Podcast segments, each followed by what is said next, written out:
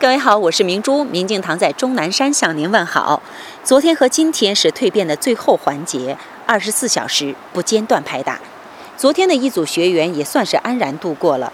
晚上十一点到两点之间的这段时间，确实是比较难熬的，身体的酸麻胀痛各种状况层层牵扯，被这些身体反应干扰到的，就真的是比较难过。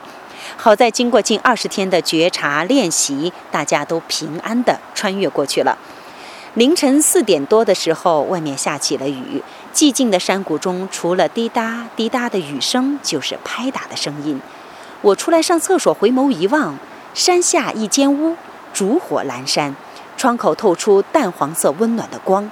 远远的看去，不真实的宛如时空里的海市蜃楼，又熟悉的好似在我的心底深处。